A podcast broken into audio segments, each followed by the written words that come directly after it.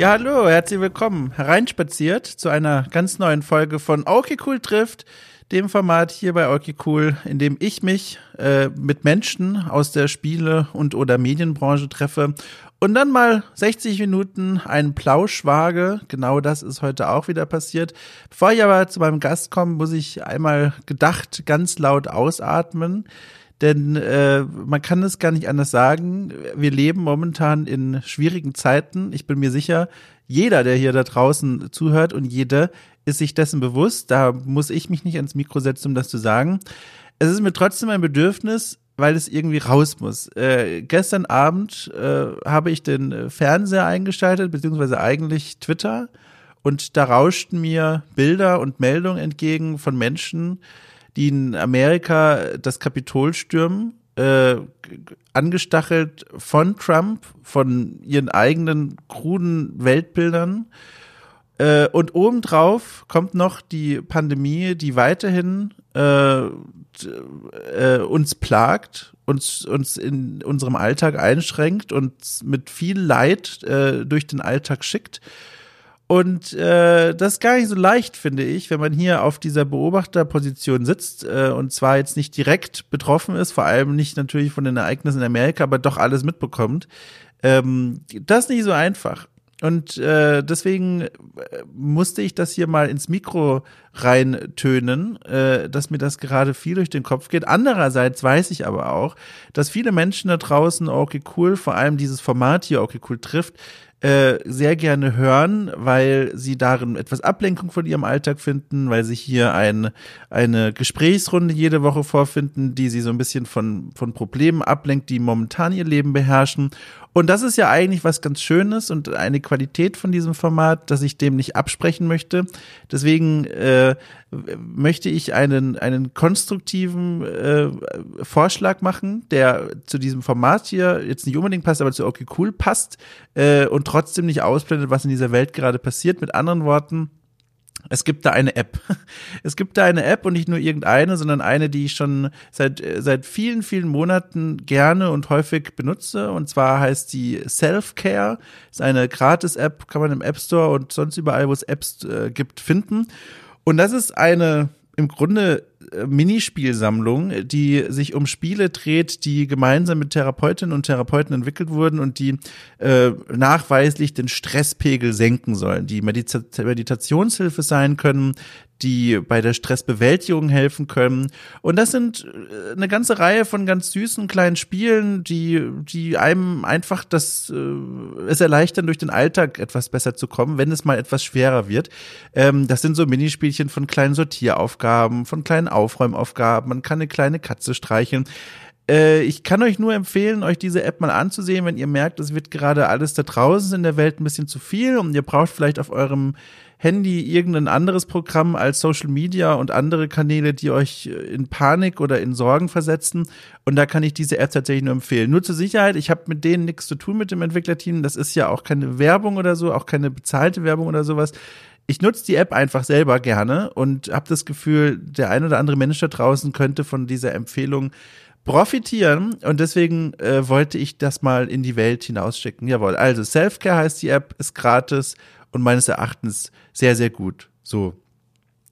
Sehr, sehr gut war tatsächlich auch, äh, um diese Überleitung mal zu bemühen, die aber äh, tatsächlich stimmt, mein Gespräch mit Leonie Wolf, denn sie war heute zu Gast in dieser neuen Ausgabe von Okay Cool trifft. Äh, Leonie Wolf ist 3D Game Artist bei dem Indie-Team Giant Door, äh, macht nebenbei noch ihren Master in Digital Games mit dem Schwerpunkt auf Game Arts am Cologne Game Lab. Ähm, da hat sie auch ihren Bachelor schon gemacht, hat dort 2014 mit ihrem Studium begonnen. Und das Spannende war, dass sie tatsächlich zu dem ersten Jahrgang gehörte, der dort überhaupt studieren konnte an diesem damals neu eingerichteten Cologne Game Lab. Darüber haben wir so ein bisschen gesprochen. Wir haben aber auch über andere Dinge gesprochen. Wir haben über ihre Abschlussarbeit gesprochen, ihre Bachelorarbeit. Die drehte sich nämlich darum, wie Videospiele als Therapieform gegen Depressionen eingesetzt werden können. War ein sehr spannendes Thema, darüber haben wir ein bisschen geschnackt. Wir haben aber auch über Spaziergänge in digitalen Welten gesprochen. Wie manche da draußen vielleicht wissen, mache ich das persönlich sehr, sehr gerne. Und in Leonie habe ich da eine tolle Gesprächspartnerin gefunden. Und ansonsten ging es noch so um dies und das. Also äh, ihr wisst ja, wie das läuft. Ich schreibe mir hier immer eine ganze Menge an Dingen auf und am Ende äh, landet dann doch nur ein Bruchteil davon im Gespräch selbst, aber das ist gar nicht schlimm. Das spricht ja eher für den Ablauf, dass ich gar nicht dazu kam, alles äh, abzuhaken, was ich mir vorgenommen hatte. Naja, also jedenfalls, mein Gespräch mit Leonie, das war ein sehr schönes, hat mir großen Spaß gemacht. Ich hoffe, euch gefällt das auch. Wenn dem so ist, dann äh, hoffe ich äh, zum einen, dass ihr ein, mit einem guten Gefühl aus der Folge rausgeht. Zum anderen, wenn ihr noch, äh, wenn ihr noch die Kraft dafür besitzt, die Kapazitäten, dann äh, verpasst doch gerne diesem, diesem Podcast hier bei, beim, bei iTunes oder wo auch immer ein, ein paar Sternewertungen oder ähm, ihr könnt Steady gerne mal besuchen. Das ist die Seite, über die dieses Magazin hier finanziert wird.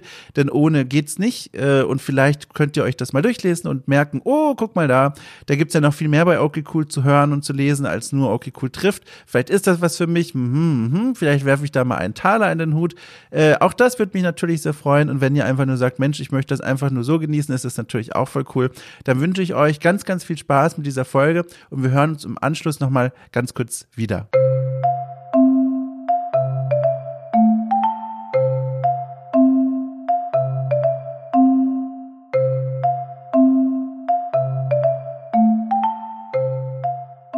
Nehme ich hier noch einen, einen, einen kleinen Schluck Kaffee. Äh, äh, ich habe mir den hier noch in aller Eile gebraut, weil ich dann heute gemerkt habe, ui, 18 Uhr, das dauert doch noch ein ganzes Weilchen bis dahin. Ich hatte schon viel früher Zeit, aber ich, ich äh, weiß nicht, wie dein Tag, wie flexibel der war. Und dann wollte ich dich nicht früher als notwendig damit nerven. Ja, verstehe ich. Aber da würde mich mal interessieren, was ist dein Kaffee- oder dein Koffeinfenster? Also ab wann hörst du auf? Äh, Koffein zu konsumieren? Also offenbar schon mal nicht 18 Uhr. Also das ist eine sehr gute Frage. Ähm, ich glaube, ich hab, ich trinke auch immer mal wieder bis abends so neun bis neun oder zehn Uhr Kaffee. Oh, wow. ähm, das liegt vor allem auch daran, ähm, dass ich sehr gerne Kaffee trinke und den Geschmack von Kaffee sehr gerne mag. Ähm, und ich merke dann immer viel zu spät, dass ich damit mir selber so ein bisschen ins Bein schieße, weil ich dann natürlich bis äh, drei Uhr nachts dann senkrecht im Bett liege. Was aber auch wiederum gar nicht so schlimm ist, weil ich dann gemerkt habe, dann stehe ich einfach auf und, und schreibe einfach noch irgendwas oder, oder mache irgendwie noch ein bisschen Arbeit. Also das ist gar nicht so schlimm. Und das klingt jetzt auch viel streberhafter, als es gemeint ist, aber das, das macht dann Spaß, so spät nachts dann noch irgendwas zu machen. Das ist ganz gut. Also im Grunde den ganzen Tag. Ja, cool. Ja, so geht's mir nämlich auch. Ich könnte nie aufhören, Kaffee zu trinken, weil Kaffee einfach so geil schmeckt. Ja. Aber also ich würde dann, wenn dann, würde ich auf koffeinfrei umsteigen, aber ich werde nie aufhören, Kaffee zu trinken.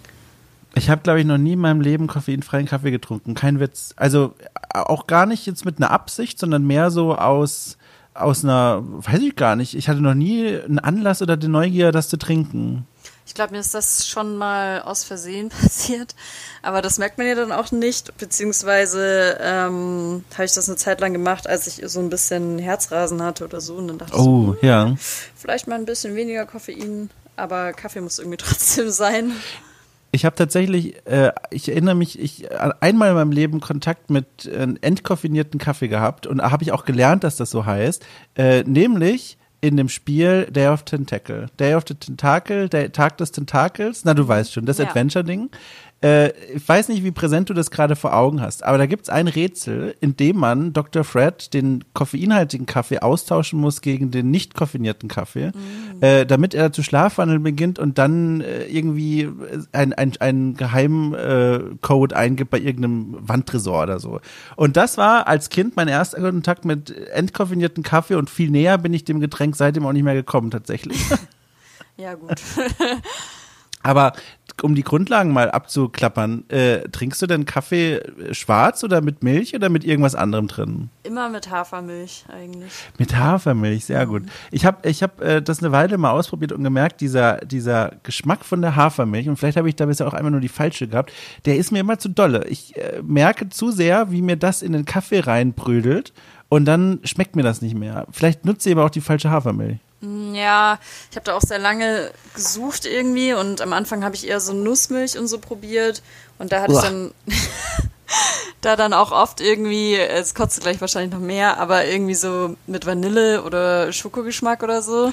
Geil, da bin ich voll an Bord. Ich liebe Vanille überall und ich habe tatsächlich auch mal eine Phase gehabt, in der ich überall Vanillekram reingeschüttet habe. Auch verschiedenste Sachen, also auch so Vanille-Quasi-Milch für, für Menschen mit Laktoseintoleranz, aber auch äh, Vanille-Milch, Milchmilch. Ähm, liebe ich sehr. Also da höre ich dir begeistert zu. Da, das ist genau mein Ding. Okay, ja, das habe ich eine Zeit lang probiert, aber irgendwie ähm, mochte ich, also dann hat mir, nicht, dass mir das zu dolle danach geschmeckt hat, sondern der Kaffee war super bitter damit irgendwie. Also mhm. Also noch bitterer, wie wenn ich es einfach schwarz äh, getrunken hätte. Ähm, aber mit Hafermilch mag ich es eigentlich ganz gerne und ich glaube, dabei bleibe ich auch. aber ich habe schon seit bestimmt fünf, sechs, naja, so lange auch wieder nicht, aber vier, fünf Jahren habe ich keine Milch mehr getrunken, glaube ich. Oh, aus, äh, aus, aus welchem Grund, wenn ich fragen darf? Ähm, irgendwie äh, war ich die, also ich war vor allem immer die einzige Person im Haushalt, die das äh, getrunken hat und dann eigentlich mhm. auch nur einen Kaffee, weil ich benutze, also ich, ich bin kein, ich äh, frühstücke zum Beispiel nie und dann hatte ich mhm. auch einfach keine weitere Verwendung für diese Milchtüte und dann ist sie ja doch, äh, wird die halt auch relativ schnell schlecht sozusagen. Und ähm, ich weiß nicht, irgendwie, ähm, ich finde Milch auch ein bisschen merkwürdig als Produkt so. Also ich finde, für einen Menschen ist Milch auch nicht unbedingt, äh, wie soll ich sagen, wichtig oder für mich zumindest nicht ja. oder so. Und ähm, dann bin ich irgendwann auf Hafermilch umgestiegen und irgendwie fand ich das dann gut. Und ja. Ich habe irgendwo mal gehört, und das ist jetzt so ganz gefährliches Halbwissen, deswegen stelle ich das mit einem großen Fragezeichen heraus, aber dass der Mensch das einzige Säugetier ist, das die Milch anderer Säugetiere trinkt. Ja, ja, das habe Ist das so? Ich, also ganz großes Fragezeichen. Ich bin mir nicht sicher, ob ich das jetzt irgendwie richtig mir gemerkt habe, aber irgendwie blieb das hängen. Ich bin da jetzt auch keine Experte drin, deswegen kann ich da auf keinen Fall sagen ja oder nein, aber das habe ich auch schon öfter gehört. Und ja. das ist, also dass ich keine Milch trinke, ist schon auch irgendwo so ein, so ein Gedanke dahinter. Ähm, ja. ja. Also das einzige Zeitfenster, in dem ich mir, in dem ich mich, in dem ich mir Milch, in dem ich mich Milch aussetze, ist das klingt ganz falsch, aber ich nehme es einfach mal so mit. Also in dem ich mich Milch aussetze, ist immer frühs zum Frühstück, zum Müsli und da ist der Kopf noch nicht wach genug, um auf so eine tiefe Reflexionsebene einzusteigen. Aber vielleicht ist es auch besser so. Andererseits vielleicht auch nicht. Vielleicht sollte ich da mal, Mensch, wir sind jetzt hier ganz am Anfang und ich nehme hier direkt schon wieder so eine alltagsverändernde Weisheit mit das äh, kannst du dir direkt mal auf die Schulter schreiben. Nee, sagt man das? Auf die, wohin schreibt man das? Auf die Stirn? Auf die. Hinter die Ohren? Auf, hm, ja. so, also, 2021, wie ist es bisher? Ähm, ich kann mich nicht beschweren, ich bin immer noch im Urlaub. oh mir, ja, stimmt, ja. Ja, den habe ich mir äh, weise in die erste Woche gelegt und ich muss sagen, ich fühle mich ziemlich wohl und ich bin auch noch gar nicht irgendwie bereit, wieder zurück in die Gesellschaft zu treten. Auf der anderen Seite habe ich äh, irgendwie, man hat ja am Anfang des Jahres oft irgendwie so ein bisschen ähm, so einen Tatendrang oder mhm so ein bisschen was vor und hat sich überlegt, welche Projekte man verwirklichen will. Und ich, ähm, ich habe so eine komische Mischung von Gefühlen, von wegen, ich möchte das alles jetzt sofort irgendwie, aber gleichzeitig will ich auch äh, einfach weiter im Pyjama jeden Tag ähm, ausschlafen und mir keine Gedanken darüber machen. Also, naja. Ich glaube, dass aber, äh, der Tatendrang ja. wird, wird, mich irgendwann übermannen oder über Frauen und dann ähm, werde ich da auch wieder bereit für sein. Aber ich muss sagen, äh, leider wegen der aktuellen Pandemiesituation schließt sich das ja eigentlich gar nicht aus, oder? Im Pyjama und ausgeschlafen den Projekten nachzugehen, das geht ja momentan so gut wie noch nie. Ja, das stimmt allerdings. Und da äh, ist, glaube ich, auch mein Beruf ist da ganz entspannt für. Ja. Und meine aktuelle Arbeitssituation, deswegen, ja, das ist, also ich kann mich nicht beschweren. Empfindest du das denn als entspannend? Ich habe jetzt schon mit vielen Leuten gesprochen, die auch gemeint haben, es ist schon sehr anstrengend, jetzt äh, dazu mehr oder weniger verdammt zu sein, den, den Bewegungsradius äh, auf die Wohnung und ein bisschen drumherum einzugrenzen.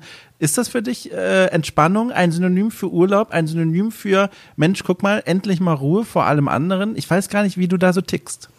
Ähm, das ist so phasenweise anders, würde ich sagen, weil ich mache das ja jetzt auch schon seit März letztes Jahr, mhm. wie viele andere, denke ich mal. Oh mein Gott, ich auch. Es geht so schnell rum, ey, Wahnsinn. Ja, also am Anfang fand ich es super geil. Dann zwischendrin fand ich es mal ziemlich ätzend. Da wollte ich dann auch wirklich wieder irgendwie ins Büro und wollte so eine Arbeitsumgebung und Leute um mich rum haben und so. Ähm, jetzt im Winter ist es, glaube ich, ein bisschen einfacher, das cool zu finden.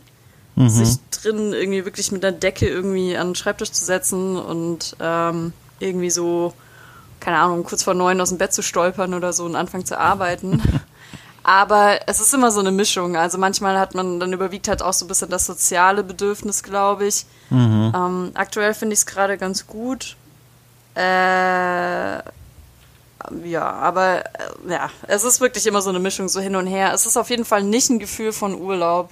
Mhm. Ähm, aber ich, ich finde auch, dass es so, so äh, super betriebsabhängig, weil ähm, in, ich hatte ja im Oktober habe ich ja meine, meinen Job gewechselt, beziehungsweise meine Firma und davor hatte ich halt äh, auch so ein äh, Zeitlogging-System, wo es halt auch wirklich drauf ankam, wann genau man sich einloggt und so. Mhm. Und äh, jetzt machen wir das nicht mehr so äh, streng. Also natürlich machen, gucken wir, dass wir jeden Tag ähm, die Stunden ungefähr gleich haben oder wenn man an einem Tag ein bisschen weniger hatte, dass man anderen ein bisschen mehr macht. Ähm, aber es ist nicht mehr so ein, so ein krass beengendes Gefühl und seitdem finde ich Homeoffice auch viel geiler, muss ich sagen. Mhm. Ist denn dieses Sozialbedürfnis, fällt dir das, äh, das schwer jetzt gerade aktuell so zu befriedigen? Bist du ja jemand, der sich dann Videocalls mit Freunden und Freundinnen organisiert oder läuft das irgendwie auf eine ganz andere Weise bei dir ab? Ja, schon auch mit Videocalls. Oh mein Gott, immer wenn mein Bildschirm ausgeht, dann kriege ich einen Herzinfarkt. das kenne ich noch. Wir hatten nämlich ja vor einigen oh, pff, Wochen, glaube ich, auch schon eine Aufnahme für, für einen anderen Podcast. Und da ist das auch immer wieder passiert. Und da ist mir noch mein Herz stehen geblieben, weil ich dachte, oh mein Gott, die Tonspur ist weg. Sie hat sich einmal verabschiedet. Ich höre diese Stimme nur noch irgendwo aus so einem Offline-Jenseitsbereich. Aber jetzt, ich bin so gelassen, wenn ich das höre, weil ich weiß, es hat nichts mit der Aufnahme zu tun. Es ist ganz entspannt. Ich sitze hier, ja. ich, ich höre einfach nur zu.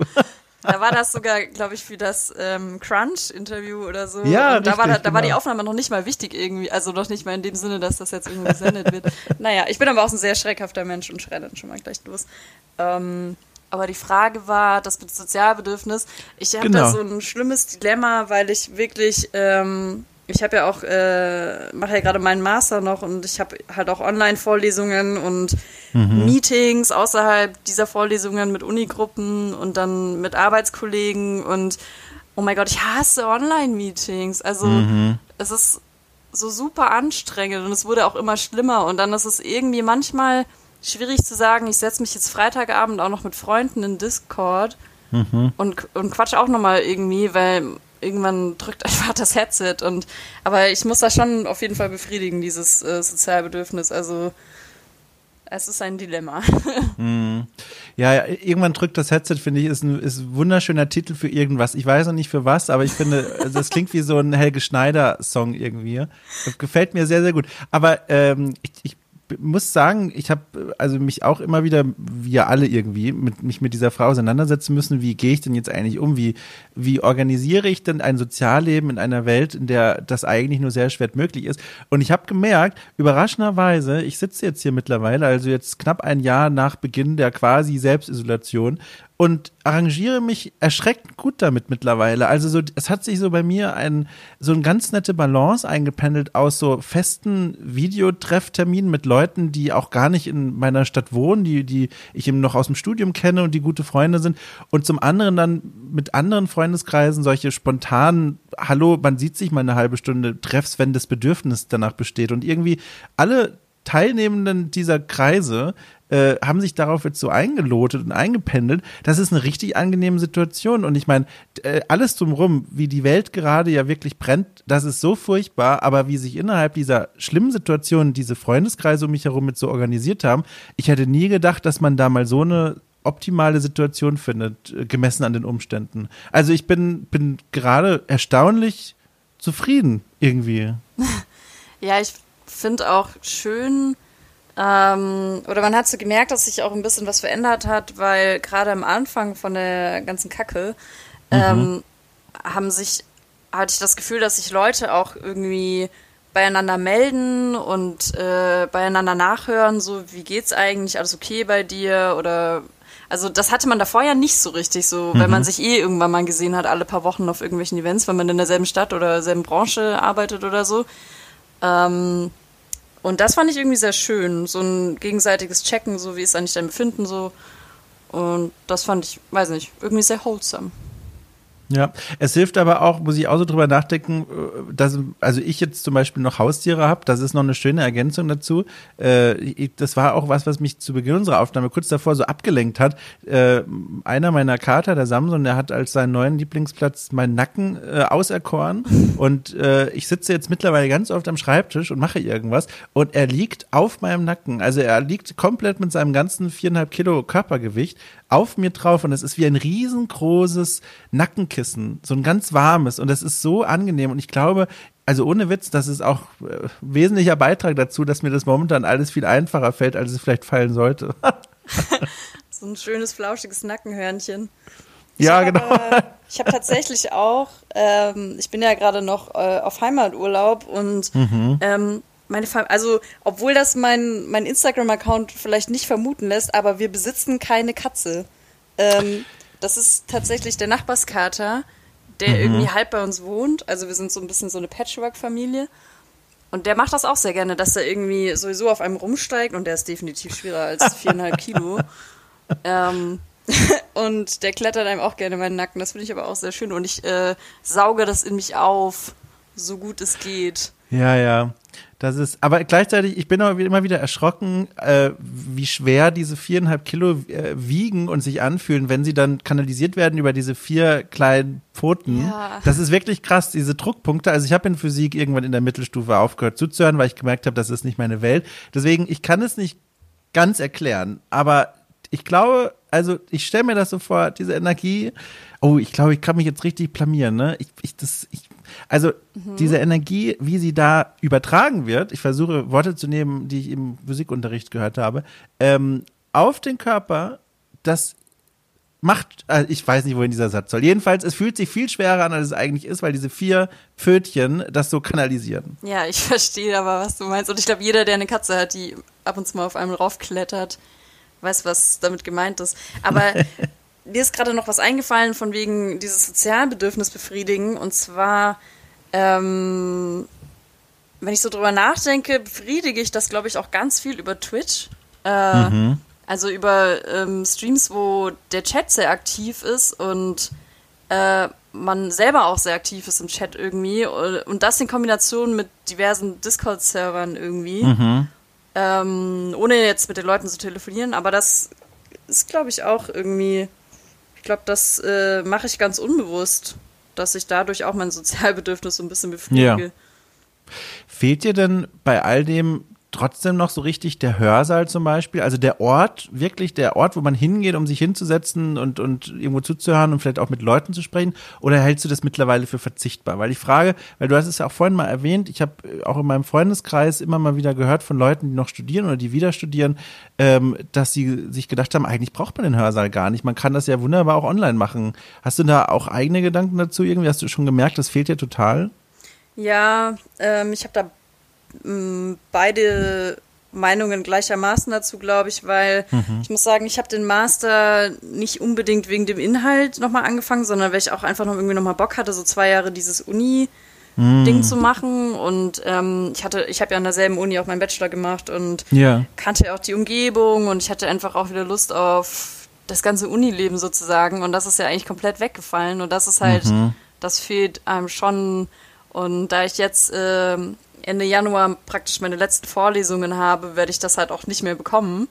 Mhm. Was ein bisschen schade ist. Aber auf der anderen Seite, je nach Vorlesung, denke ich mir schon manchmal, ist es eigentlich gerade ganz geil, dass ich mich da so ein bisschen ausklinken kann. Mhm. Ähm, und ähm, tatsächlich dann auch wegen einer Vorlesung, wo ich das Gefühl habe, die gibt mir jetzt gerade gar nicht so viel Neues, äh, weil ich in dem Bereich einfach schon auch einen Bachelor gemacht habe, ähm, an anderen Projekten auch arbeiten kann, die ich für die Uni sowieso machen kann, äh, mhm. machen muss, so rum.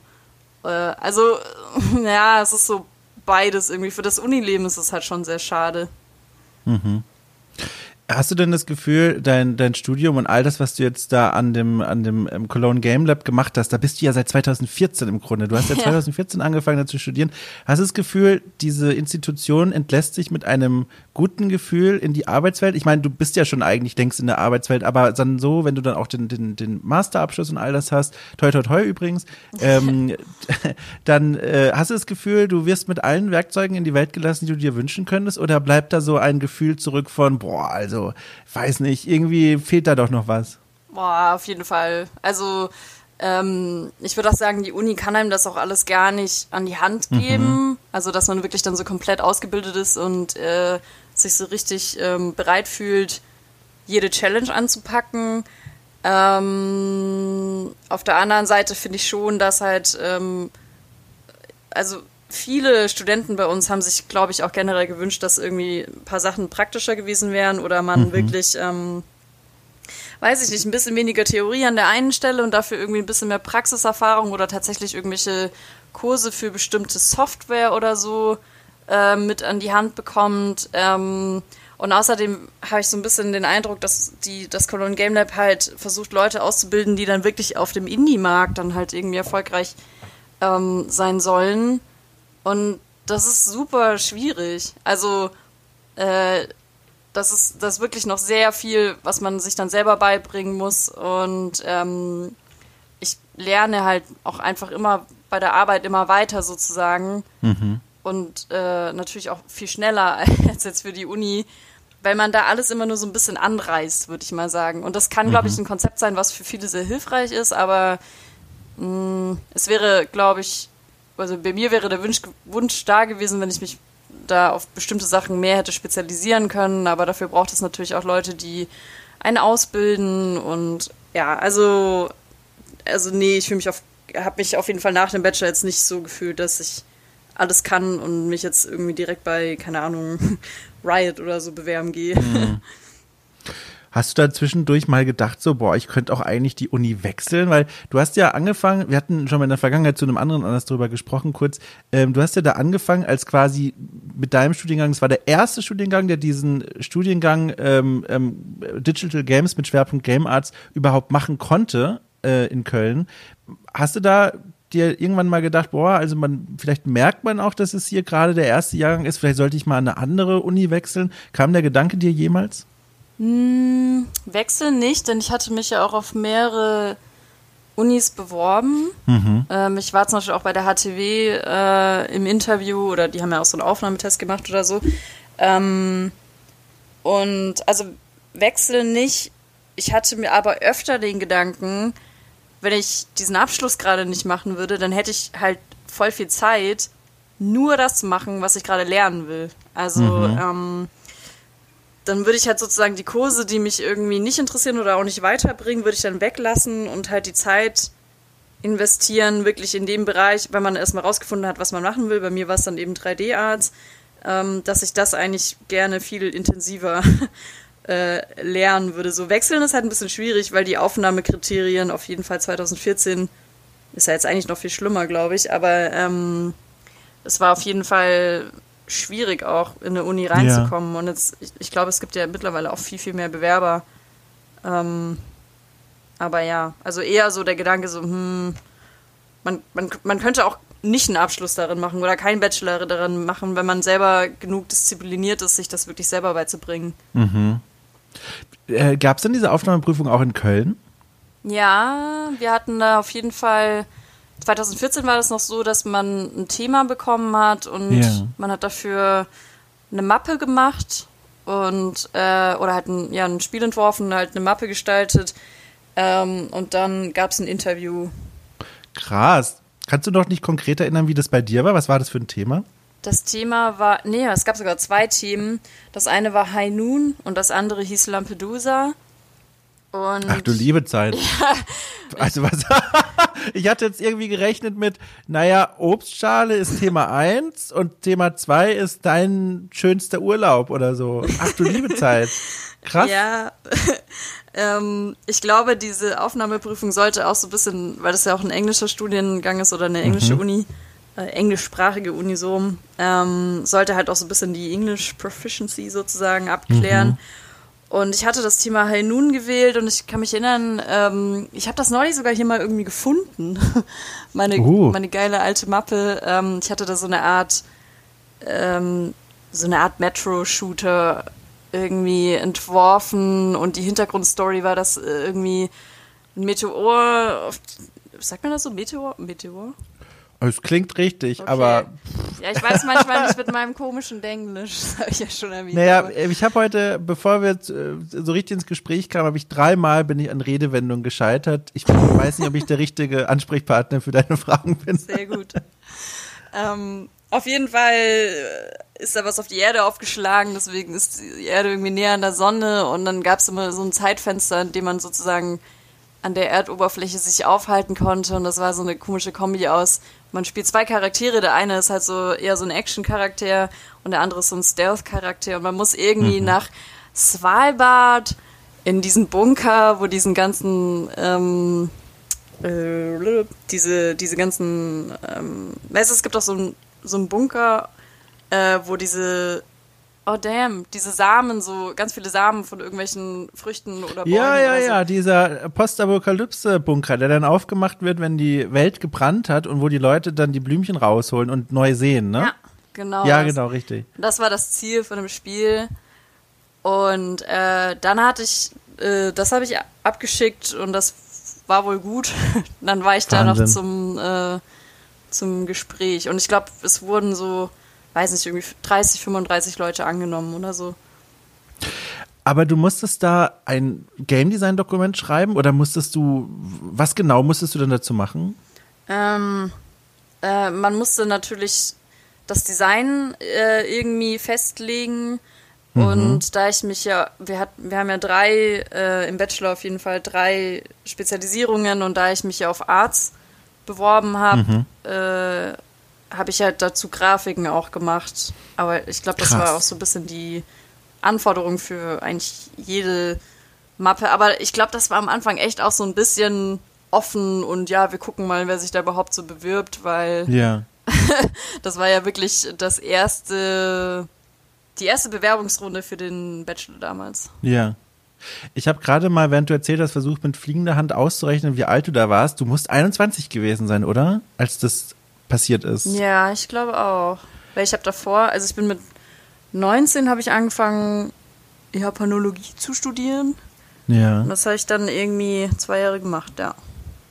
Ich wollte mich gerade fragen, weil das sind schon krasse Aufnahmekriterien und die, glaube ich, leistet man erst dann wirklich gut, wenn man auch wirklich entschlossen ist, das zu wollen. Und wenn man natürlich auch ein Talent dafür hat. Und mit 21, dass du dir dann da so sicher warst, Mensch, das ist was für, für, für mich oder, oder warst du da gar nicht so sicher zu dem Zeitpunkt, wie es jetzt gerade in der Rückschau so klingt?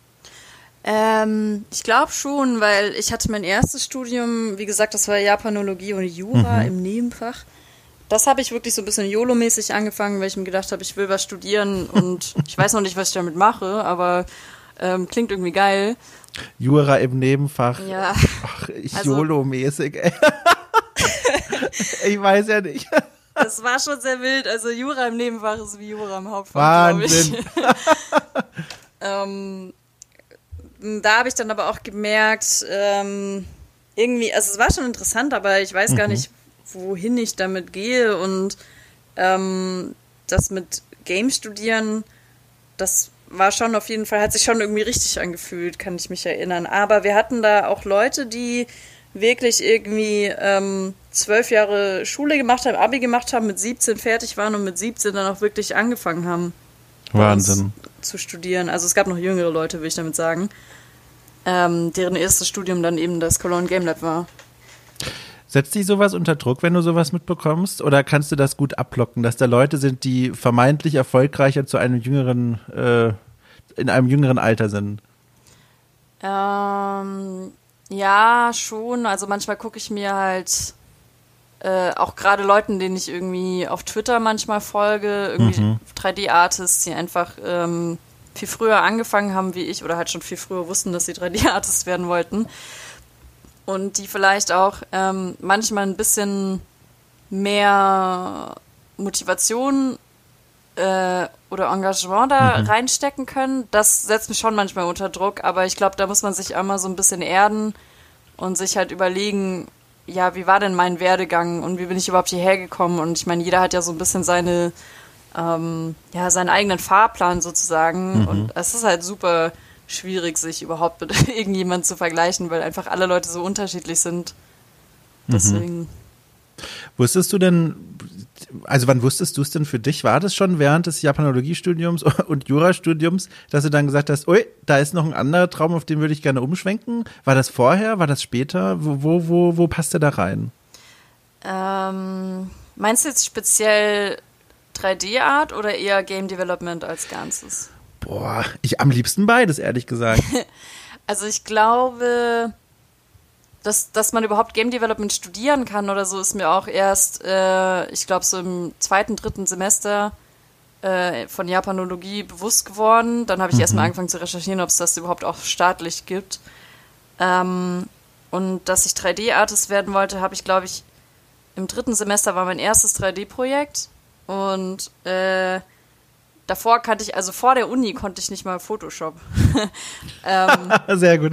Das habe ich mir dann beigebracht, auch über Projekte im zweiten ja. Semester oder so und dann im dritten Mal, wie gesagt, mein erstes 3D-Projekt und da hatte ich auch ähm, in meinem Team war halt auch jemand, der ähm, 3D schon beruflich machte sozusagen mhm. und also ich hatte da irgendwie ganz gut jemanden an der Hand und ähm, das hat mir einfach irgendwie gut gefallen und irgendwie hat sich das dann so ergeben und dann habe ich auch, glaube ich, nur noch 3D-Projekte gemacht keine Reue bis heute, kein Moment des Zurückblickens und sich überlegen, oh, also vielleicht ja doch Japanologie der richtige Weg gewesen. Nee, das auf gar keinen Fall. Aber manchmal, also manchmal, wenn ich so höre, was Leute in komplett anderen Berufen verdienen, dann denke ich mir schon manchmal so, oh Gott.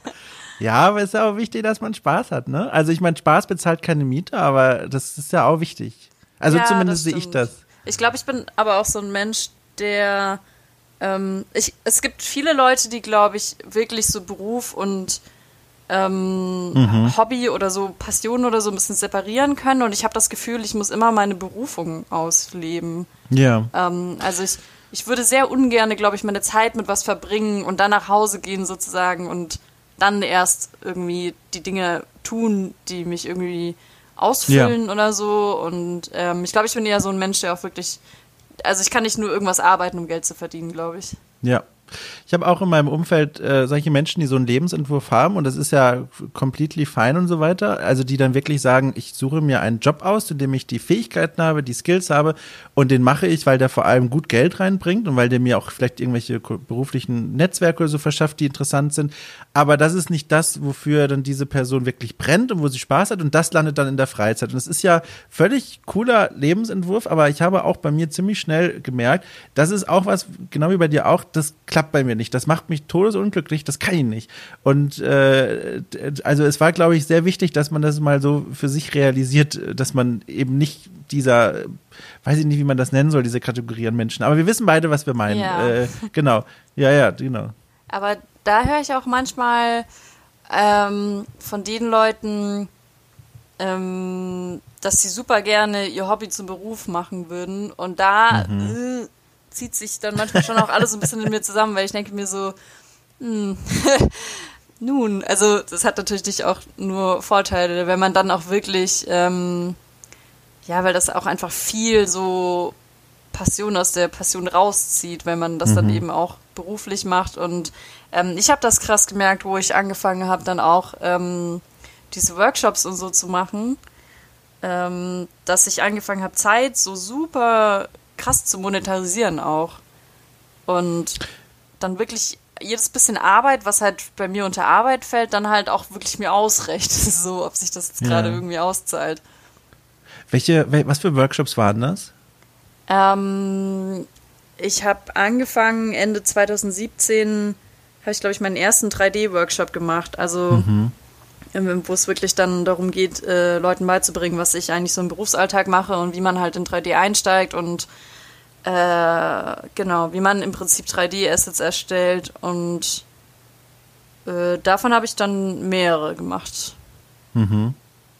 Also diese, diese, ich erinnere mich auch noch, ähm, äh, als ich mal, das ist schon lange her, darüber haben wir letztens tatsächlich zu zweit nochmal kurz gesprochen, als ich dich mal vor, vor Jahren angefragt hatte als Expertin für einen Artikel, da habe ich auch recherchiert äh, und bin dann über einen oh Gott, über einen Vortrag von dir auf der TinCon, auf dieser Jugendkonferenz oh, ja. gestoßen. Das ist so, das ist so die Art von, die du auch mit Workshops meinst. Ich meine, das war jetzt wohl kein Workshop, glaube ich, im klassischen Sinne, so mit geschlossenen Türen und wir machen jetzt vier Stunden Power Learning.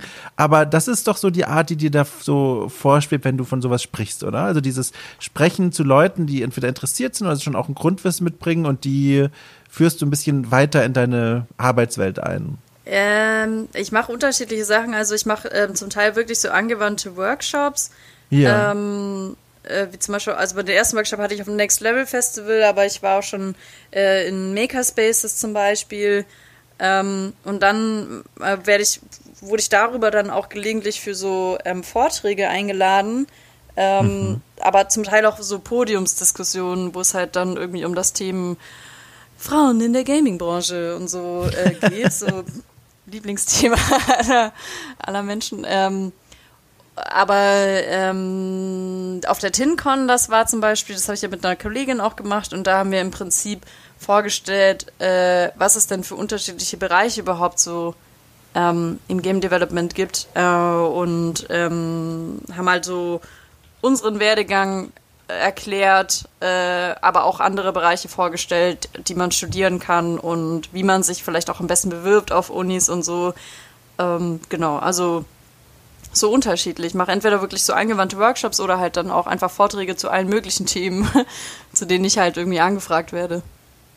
Ist das so die, die, die, die, die, die, die, wie sagt man denn? Rampensau, ist das das Wort? Ich glaube schon. Die Rampensau in dir, die dir sagt, Mensch, ich muss ab und zu mal auf eine Bühne und vor Leuten irgendwas erzählen? Oder was ist da deine Motivation, solche Workshops zu machen? Geht es da wirklich andererseits um die reine Wissensvermittlung, dass du die Weise im hohen Turm bist, die sagst, komm, ich lasse euch mal teilhaben an dem, was ich alles schon kann? Äh, nee, gar nicht. Also ich habe, ich war da am Anfang auch irgendwie total eingeschüchtert. Mhm. Ähm, und äh, ich habe so natürlich sofort das Imposter-Syndrom direkt reingekickt, weil äh, ich mir ich glaube, meinen allerersten Workshop, dann habe ich auch irgendwie, das ist natürlich ein Blender-Workshop gewesen und ich hatte Blender da wirklich seit drei Monaten erst gemacht oder so. Mhm. Und ich dachte mir so, warum soll ich jetzt, also wie kommt es, dass ich jetzt Leuten diese Software beibringe, wo es Leute gibt, die das schon religiös seit Jahrzehnten äh, machen, äh, seit Version äh, 1 sozusagen, äh, aber irgendwie habe ich daran auch ganz äh, gut Gefallen gefunden. Und ähm, was ich halt schon sehr gerne mache und was mir auch ein bisschen irgendwie am Herzen liegt, ist halt, ähm, sag ich mal, jüngeren Leuten und speziell halt auch vielleicht äh, jungen Frauen so ein bisschen in die Richtung mhm. zu schubsen, von wegen, hey, das gibt's auch. Ich glaube, das, äh, was mir wirklich, wirklich viel bedeutet hat, zum Beispiel war, ich habe 2019 einen 3D-Workshop in Ulm in meiner Heimatstadt gemacht bei ähm, dem frisch aufgemachten Jugendhakt-Lab. Mhm. Und da, das war auch der einzige Workshop, wo ich auf die zugegangen bin, sozusagen, habe gesagt, hey, ich komme aus Ulm, ähm, ich habe das und das studiert und ähm, äh, wenn ich wenn ich jetzt noch 17 wäre, würde ich mich super gerne in diesen Workshop reinsetzen. Und ähm, das macht mir schon sehr Spaß. Also gerade so jungen Leuten irgendwie auch so ein bisschen, also nicht, dass ich super alt wäre oder so, ne? Aber halt, ähm, bevor sie halt irgendwas random studieren, so wie ich, äh, ihnen zeigen, dass es das auch gibt und ähm, so ein bisschen die Möglichkeiten aufzeigen, wie man da reinkommt und so. Ähm, ich ich stelle mich da auch nicht hin und sage, Leuten, ihr müsst unbedingt das studieren, sondern es gibt ja auch, wie gesagt, also je nach Person kann man sich das ja auch selbst aneignen und so weiter. Ja. Yeah. Und, Woher ja. kommt, Oh, Entschuldige, ich wollte dir nicht reinrutschen. Äh, das war, das war tatsächlich, die Entschuldigung gilt tatsächlich heute mal. Äh, ich habe, ja, du bist ja so etwas leiser mit deiner Tonspur. Oh. deswegen, ja, deswegen habe ich dann, äh, denke ich manchmal, oh, sie ist ja schon fertig, jetzt kann ich wieder was fragen. Und dann merke ich, ach nein, da, da, da kommt noch was nach. Aber ja, ähm, ich wollte nämlich noch fragen, ähm, erstmal wollte ich dich nicht unterbrechen. Habe ich dich da gerade irgendwo rausgeholt?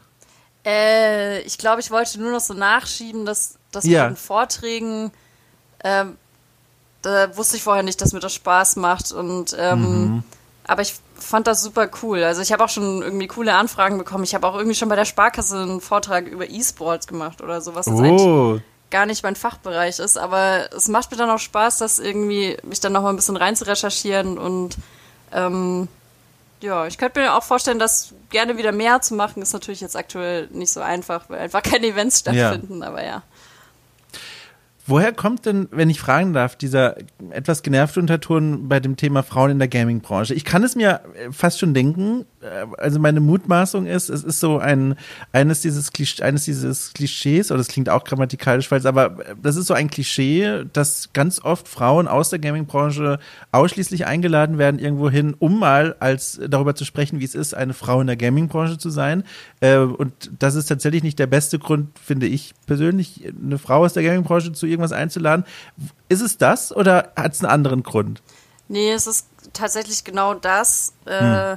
Das hat sich bei mir auch erst über die Jahre so ein bisschen entwickelt, weil ähm, ähm, man rafft das ja auch erst, nachdem man irgendwie zum vierten, fünften Mal auf irgendein Panel eingeladen wurde mhm. und man irgendwie mit drei männlichen Kollegen ähm, die werden dann, also man kriegt ja vorher so einen Satz Fragen irgendwie, wo, wozu man dann befragt wird und die, die, die Kollegen dürfen dann über ihre Spielprojekte reden und man soll selber dann irgendwie erklären, also man soll Leuten erklären, wie es ist, eine Frau zu sein mhm, in irgendeinem mhm. komischen Bereich und dann ähm, ist die Antwort auch irgendwann mal, ja, es ist ziemlich nervig, äh, für dieses Thema eingeladen zu werden, weil ich einfach genau wie die anderen ähm, an einem Projekt arbeite und ich wär, würde gerne für meine Arbeit gewürdigt werden und nicht für mein mhm. Geschlecht irgendwie.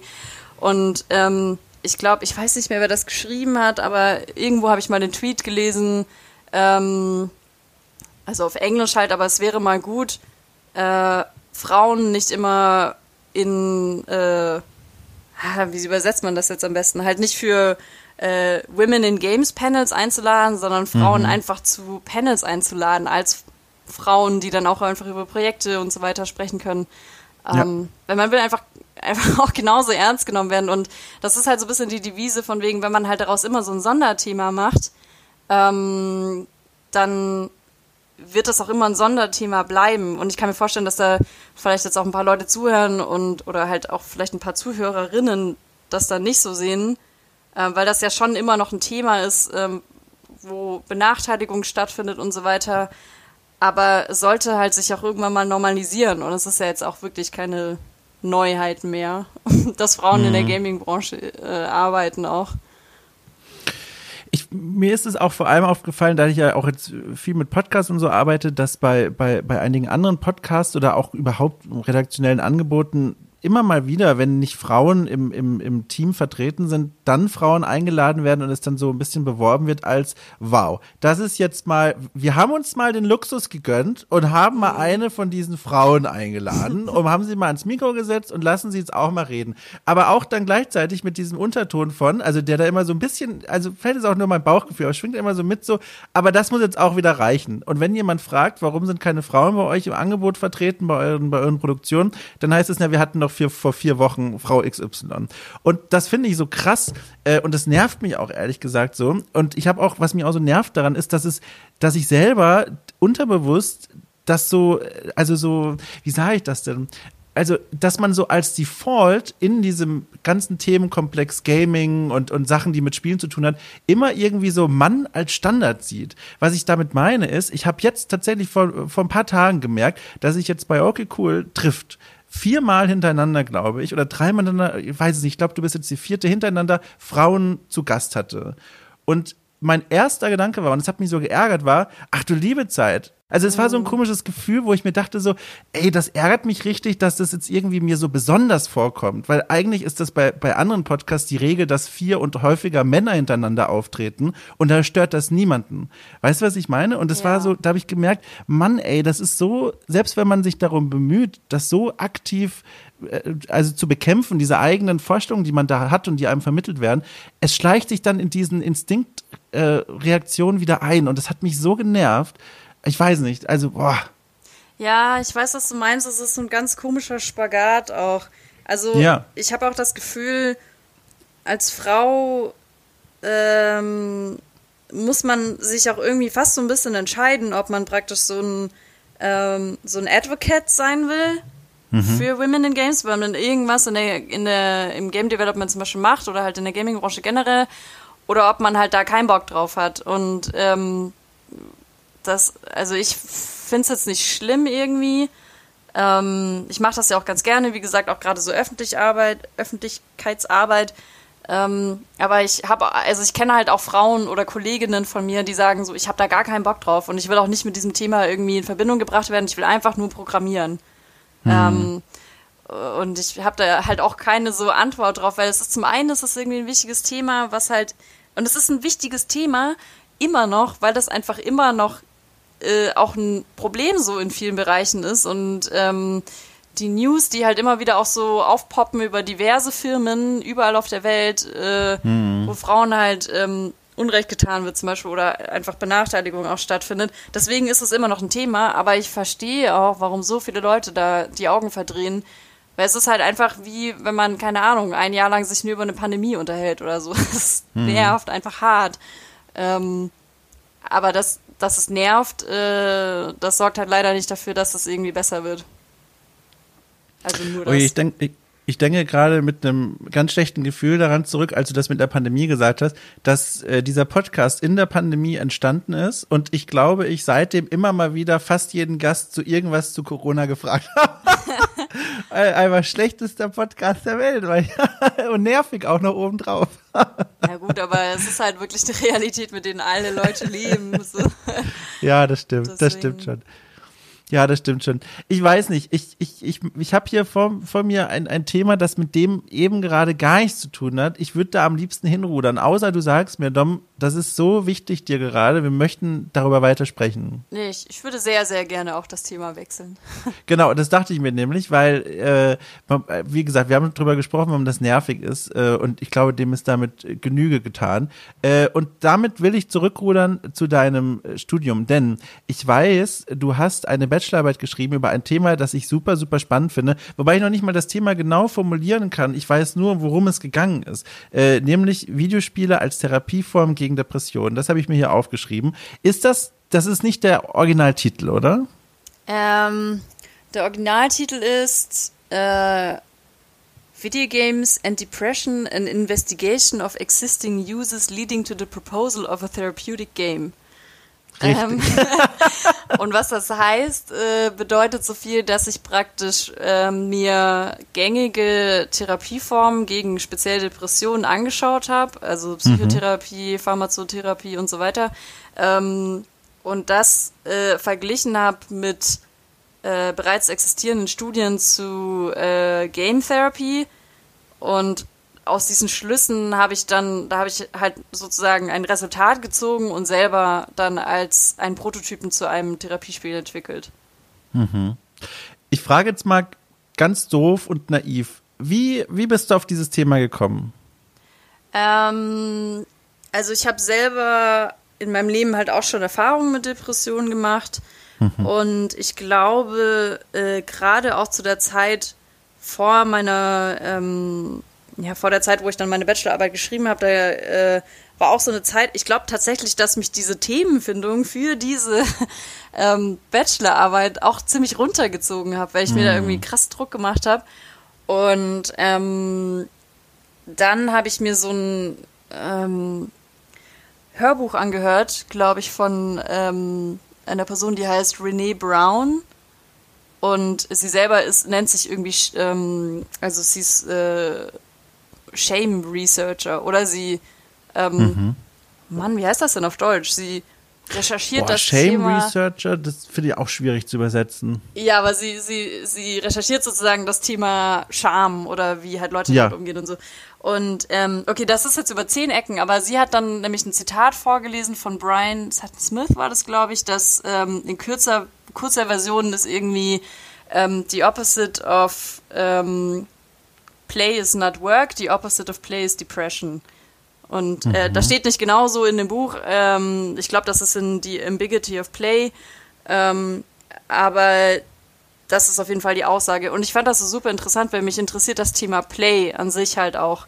Mhm. Ähm, was das halt so auch mit der menschlichen Psyche macht. Und dann habe ich halt in die Richtung auch so ein bisschen recherchiert sozusagen und wie halt digitale Spiele sozusagen eine moderne Form von Play sind oder dieses Play-Verhalten ausleben zu können.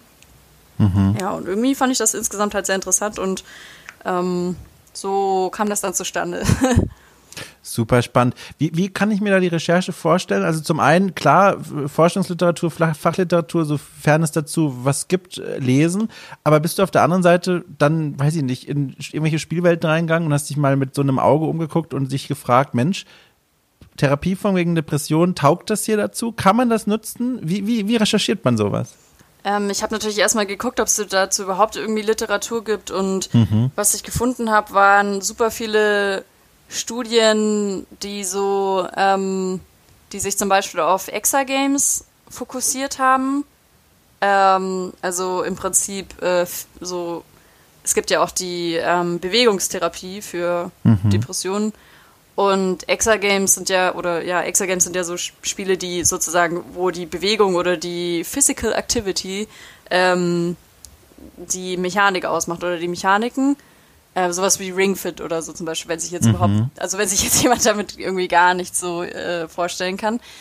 Ähm, dazu habe ich zum Beispiel super viel gefunden und ähm, dann habe ich halt viele so Ansätze gefunden, die irgendwie äh, zum Beispiel so eine Art ähm, digitale äh, Verhaltenstherapiestunde darstellen sollen, wo man wirklich irgendwie so ein Setting hat, äh, das dann irgendwie nachgespielt wird und äh, das dann natürlich in so einem kontrollierten Raum stattfindet mit einem Experten, der das dann irgendwie kommentiert und ähm, solche Sachen. Also ich hatte den Eindruck, dass da die die Literatur ist vielleicht irgendwie so gefühlt so 20, 25 Jahre alt, so maximal.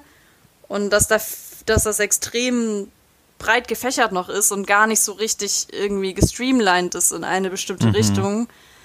Ähm, Genau, und dann habe ich aber halt zum Beispiel auch sehr schnell festgestellt, ähm, dass es irgendwie einen großen Unterschied gibt zwischen Spiele, also wirklich Therapiespiele, die wirklich ähm, in, ja, in einem therapeutischen Umfeld stattfinden und Spiele, die das Thema Depression behandeln. Weil mhm. viele Leute auf mich zugekommen sind und meinten so, ah, kennst du dann auch Depression Quest? Und ich so, ja, das ist ein Game, das sich mit dem Thema auseinandersetzt, aber es ist, es ist kein Spiel, das Leute spielen sollen, meiner Meinung nach, um sich irgendwie selbst zu therapieren oder das sozusagen hilfreich bei Depressionen sein soll. Mhm, ähm, mhm. das ist auch irgendwie, also da gab es auch so einen Aha-Moment und dann habe ich mich halt wirklich auf Studien fokussiert, die ähm, mhm. Ja in der Hinsicht halt irgendwie auch veranstaltet wurde als Therapieform.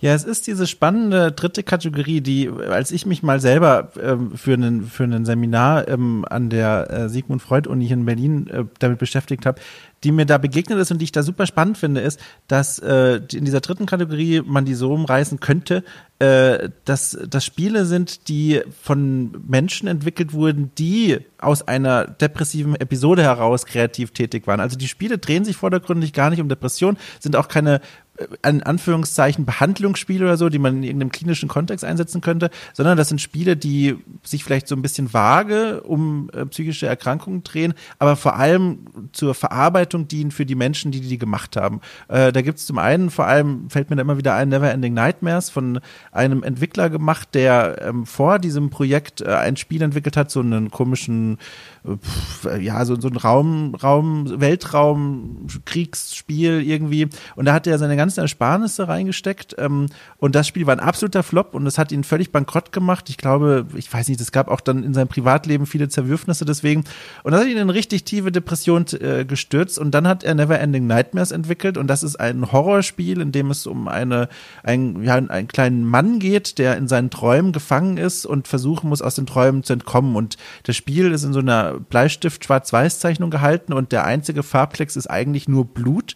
Und dieses Spiel zeigt ganz oft, äh, also es zeigt brutale Monster, zeigt brutale Sterbesequenzen und Sterbeszenen und das hat er dann hinterher erklärt, das waren alles wirklich Albträume, die er gehabt hat und die wollte er in diesem Spiel verarbeiten. Und ironischerweise irgendwie, leider, leider, ähm, ich glaube, Matt Gilgenbach oder Gilgenbach oder so ähnlich heißt er, ähm, war dieses Spiel ein super Erfolg. Der hat richtig viel Geld damit verdient, hat dann einen zweiten Teil Kickstarten wollten, äh, wollen und da hat sich dann wieder kaum jemand für die Unterstützung eingefunden. Also seitdem hört man von dem auch nicht mehr so viel und das ist eine ganz schön schlimme Geschichte, aber das ist so eine Kategorie, ähm, da fällt auch zum Beispiel Please Knock on My Door rein, vielleicht kennt man das von Michael de Waal oder so, so in Schweden. Ähm, die finde ich super spannend. Hast du denn mit denen auch Berührung gehabt? Also Spiele, die vor allem aus einer depressiven Episode der Entwicklerinnen und Entwickler heraus entstanden sind? Äh, ja, schon, weil ich habe ja auch viele, weil ich ja auch eben Game Artist bin und ja auch mhm. ein visuelles Projekt dann entwerfen wollte, ähm, habe ich mich natürlich dann auch viel so mit Spielen auseinandergesetzt, die halt auch so über das Visuelle sozusagen ähm, auch so ein bisschen mentale Krankheiten so generell auch ein bisschen darstellen oder verarbeiten. Und ich habe mir natürlich auch viele Spiele ähm, angeschaut, äh, die im Prinzip, wo das Entwickeln des Spiels eine Therapie mhm. darstellte für die Entwickler. Oder es sind ja oft dann auch äh, Einzelpersonen. Ähm, oder ja, eben Spiele, die halt bestimmte Situationen irgendwie verarbeiten sollen. Oder ja. Ähm, aber ich habe das dann eher so ein bisschen auf den Inhalt und das Visuelle so ein bisschen untersucht und habe dann wirklich für die Dinge, die, ähm, die vielleicht bei Depressionen helfen können, habe ich mich wirklich dann hauptsächlich auf Studien gestützt. Ähm, und ich habe mich da auch so ein bisschen auf den Bereich, so ein bisschen Neurowissenschaft gestützt, äh, mhm. weil es gibt ja zum Beispiel auch so Ansätze von, von Spielen, die ähm, mit äh, so Sensoren, die dann auch an den Körper angebracht werden, äh, arbeiten und ähm, solche Sachen dann. Also ich habe dann halt schon versucht, mich auch für, wirklich für die Ausarbeitung dann äh, auf ähm, wissenschaftliche Artikel zu stützen. Ich habe das ja auch als ähm, Paper rausgebracht, ähm, mhm. die These in kürzerer Form. Ja, also natürlich habe ich mir das angeschaut, aber ich habe versucht, daraus wirklich ähm, so die wissenschaftlichen Daten auch rauszuziehen. Ja. Begleitet dich das Thema heute noch irgendwie? Also spielst du besonders gerne diese Art von Spielen? Hast du da immer noch so einen wissenschaftlichen Blick drauf? Ist das, spielt das irgend noch eine Rolle in deinem Alltag oder in deinem Berufsleben? Ähm, ich glaube schon, dass wenn ich Spiele spiele, ähm, ich habe jetzt zum Beispiel irgendwie jetzt hier im Urlaub auch wieder angefangen, äh, Legend of Zelda Breath of the Wild zu spielen, mhm. was ja in keiner Form irgendwie ein Therapiespiel, also als Therapiespiel ähm, rausgebracht wurde, aber schon einen therapeutischen Effekt haben kann, mhm. ähm, dann fällt mir das schon auch immer mal wieder so beim Spielen auf, was das gerade mit mir macht eigentlich oder warum ich jetzt gerade das Spiel angemacht habe. Ähm, und es äh, interessiert mich halt auf eine, ähm, ja, einfach auf einer wissenschaftlichen Ebene sozusagen auf jeden Fall. Ähm, ich schreibe jetzt gerade auch zufälligerweise gerade auch wieder ein Paper über ähm, äh, Gamification und Health. Äh, mhm. Äh, also Gamification ist ja auch ein Thema, über das man sich äh, streiten kann, wenn man will. Ähm, aber genau, ich muss für die Uni da eben auch wieder, äh, musste ich mir aus sehr vielen ähm, Texten irgendwie ein Thema raussuchen und ich habe mir halt gerade Gamification und Health rausgepickt, mhm. weil ich da schon, glaube ich, irgendwie so ein bisschen so einen Einschlag habe.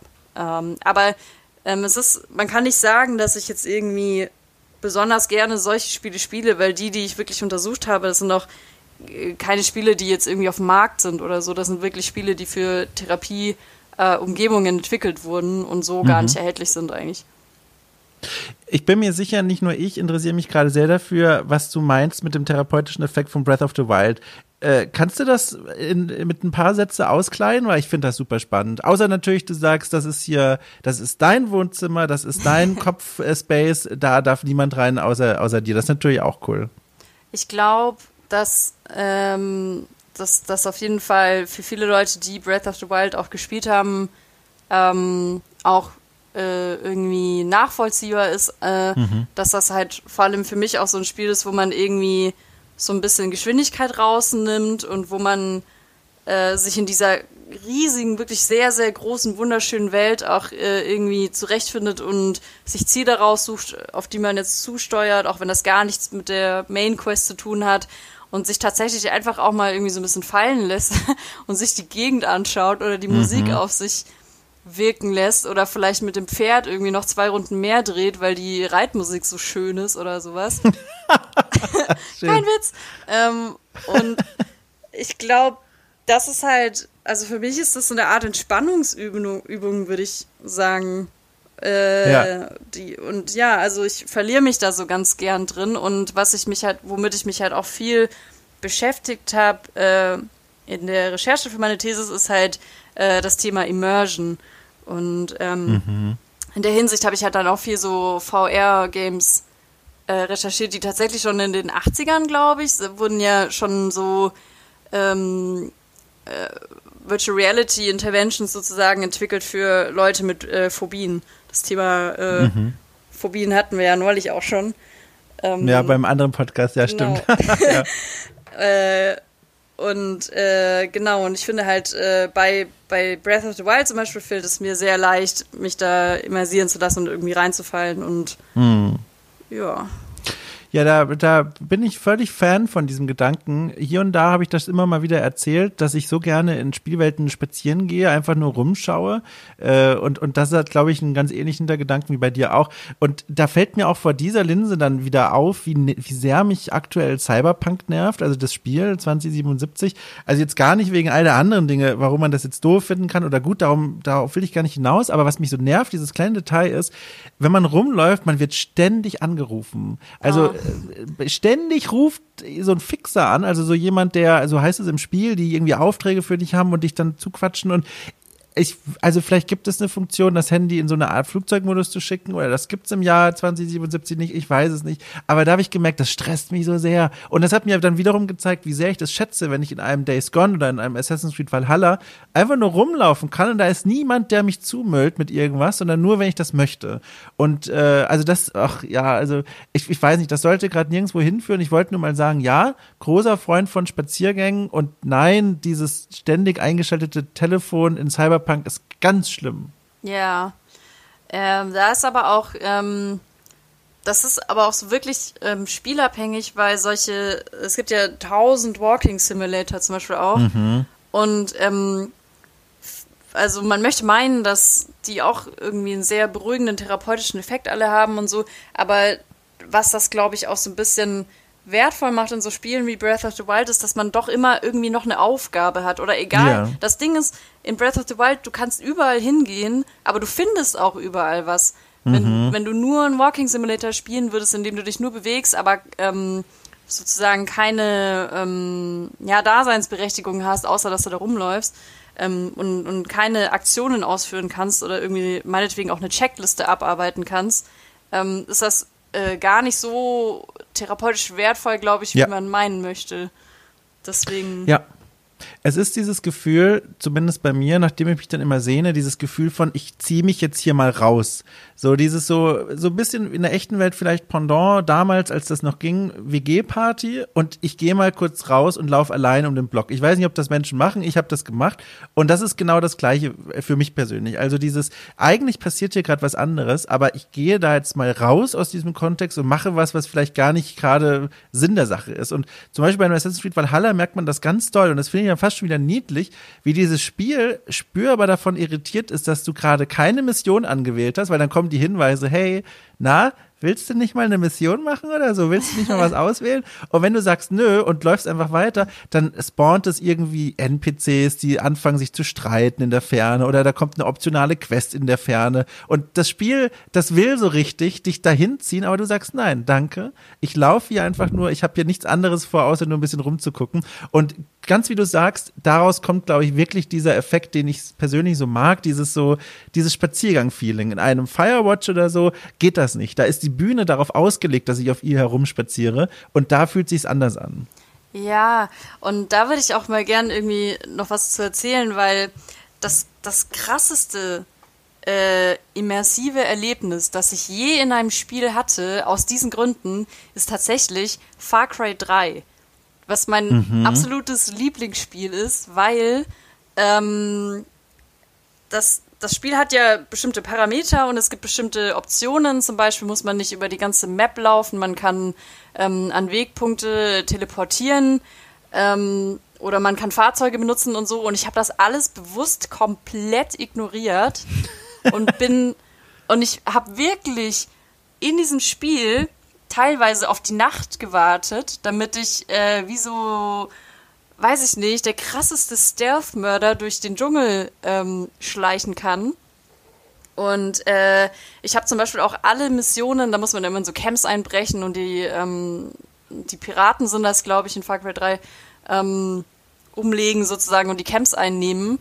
Mhm. Und man kriegt irgendwie so Bonuspunkte, wenn man das halt äh, leise macht oder wenn, wenn, wenn, also es gibt Bonuspunkte, wenn man, wenn der Alarm nicht ausgelöst wird und dann nochmal extra, wenn man gar nicht gesehen wird oder so. Und ich habe Stunden damit verbracht, in diese Camps reinzuschleichen und alle äh, Gegner irgendwie zu meucheln, ohne dass irgendjemand was mitkriegt. Und habe auch immer neu gestartet, wenn es wenn ich irgendwie entdeckt wurde und so. Und ich habe das Spiel, ich habe das so richtig zu meinem Erlebnis gemacht einfach. Mhm. Ich habe das komplett nicht so gespielt, äh, wie die Entwickler das vorgesehen hatten. Ähm, und ich weiß nicht, das war so krass. Also ich habe das so gesuchtet auch einfach und das, ich glaube, das ja. wird mir nie wieder passieren. Doch, ich kann dir, also ich kann das so nachvollziehen und ich sage doch, weil ich könnte dir ein Spiel ans Herz legen, dass das vielleicht nochmal reproduzieren könnte und zwar aus demselben Franchise, nämlich Far Cry Primal. Das war dieses Steinzeit-Ding. Hast du das gespielt? Ja, hm. Ah, okay. Ich merke. ich habe jedes, Nein. Ich habe jedes Far Cry gespielt und ich habe eigentlich auch jedes gemocht. Ich habe auch Primal gemocht, ähm, aber ich habe es nicht fertig gespielt irgendwie.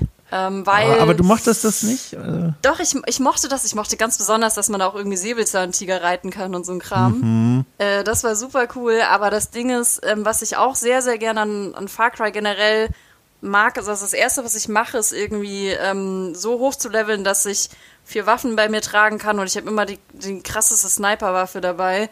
Ähm, mhm. mit den krassesten Aufsätzen oder so. Und ähm, das in Far Cry gibt's, äh, Far Cry Primal gab es dann eben keine Schusswaffen und irgendwie hat mir das gefehlt. Ich weiß auch nicht. Vielleicht sollte ich es doch nochmal anschmeißen.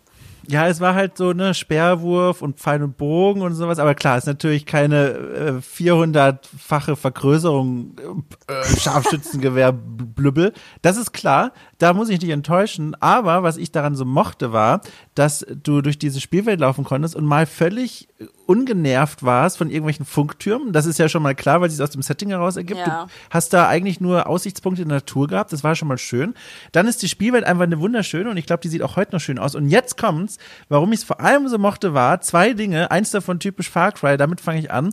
Und zwar die Tatsache, dass in diesem Franchise die Tierwelt einfach nicht stillhalten kann. Das Spiel ist ja berüchtigt dafür, vor allem in diesen älteren Teilen, dass die Tiere, wenn du irgendwo unterwegs bist, aufeinander losgehen und wirklich auch entweder dich angreifen oder einander angreifen. Das geschieht ja auf eine Art, die so unsubtil ist. Das ist ja der Knaller. Also wie oft ich in diesen Spielen rumgelaufen bin und plötzlich greift ein Bär ein Frettchen an oder so. Oder eine Schildkröte greift mich an, weil ich zu nah ans Wasser gegangen bin. So ein Blödsinn, aber halt super geil. Und das in Kombination mit der Tatsache, dass in Far Cry Primal ganz besonders die, diese zwei anderen Gemeinschaften, die es da noch gibt, neben deiner eigenen, neben deiner eigenen Community, ähm, dass die so eine Art Sozialleben haben. Also ich sage das ganz vorsichtig, aber wenn man zu denen hingeht, ohne sie direkt anzugreifen, dann sieht man, die haben sowas wie einen Alltag. Also sie sitzen ums Feuer, die machen ein bisschen Musik, die, die, die, die schneiden Fleisch und sowas.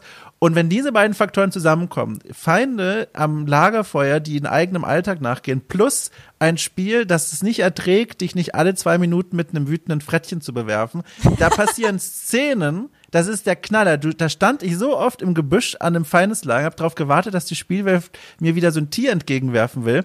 Aber das Tier war quasi dann auf dem Weg zu mir abgelenkt von diesem Feindeslager und ist in das Lager immer reingelaufen und die Gegner sind in Panik ausgebrochen und haben dann gegen die Tiere gekämpft. Und das ist so eine Mischung aus Situationshumor und Spektakel, da, also der Wahnsinn. Also das habe ich so in keinem anderen Far Cry erlebt. Das geht bestimmt auch woanders, aber da hat sich es mir eingebrannt. Also fantastisches Spiel, kann ich dir nur empfehlen. Äh, also echt toll, tolle Momente. Wenn es irgendwo bei dir noch rumliegt, spiel mal wieder. Ja, ja, jetzt wo du mir das so anpreist, werde ich auf jeden Fall wieder reingucken. Ja, ähm, sehr gut. Was man halt, die anderen Far Cry-Teile konnte man ja auch äh, Tiere anlocken oder kannst du ja jeden Far Cry eigentlich auch um diese, aber das ist dann halt so gemacht, ne, wenn man da irgendwie so ein Stück Fleisch reinwirft oder so. Genau, du, du kannst äh, das tatsächlich auch da, kannst du Tiere anlocken mit Fleisch oder was. Also ist ja auch schon her, dass ich das gespielt habe. Und du kannst dann auch streicheln und zähmen und so weiter. Mm. Also das gibt's da alles. Kannst du alles machen. Ja, ja, ich weiß auch nicht. Also, ich, ich mochte das Spiel aber so, so gerne, Far Cry 3. Ich mochte auch diese ganze Funkturmkacke.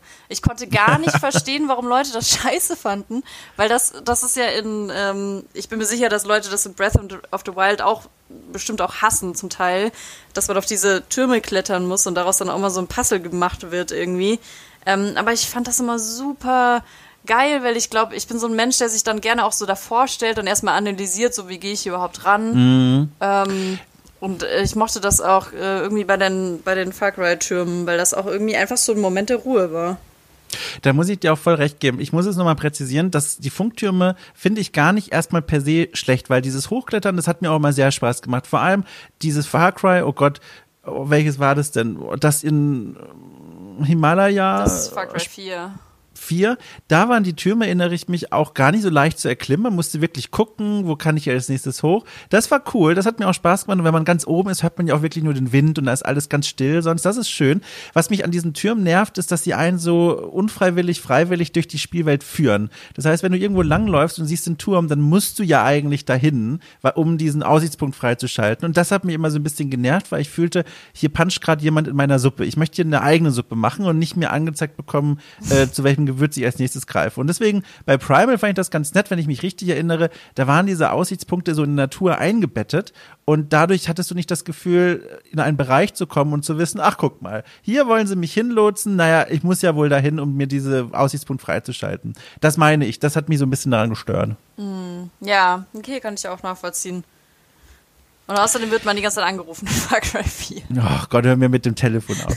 ich muss dich, ich muss dich nochmal was, was Größeres fragen, ja. um mal nochmal von, von Far Cry wegzukommen. Also, jetzt sind wir im Jahr 2021. Du hast gesagt, in dir, in dir wächst ein Schaffensdrang äh, heran, der sich manchmal auch abwechselt, einfach nur mit der Pyjama-Hose und das ist äh, manchmal stärker, manchmal schwächer.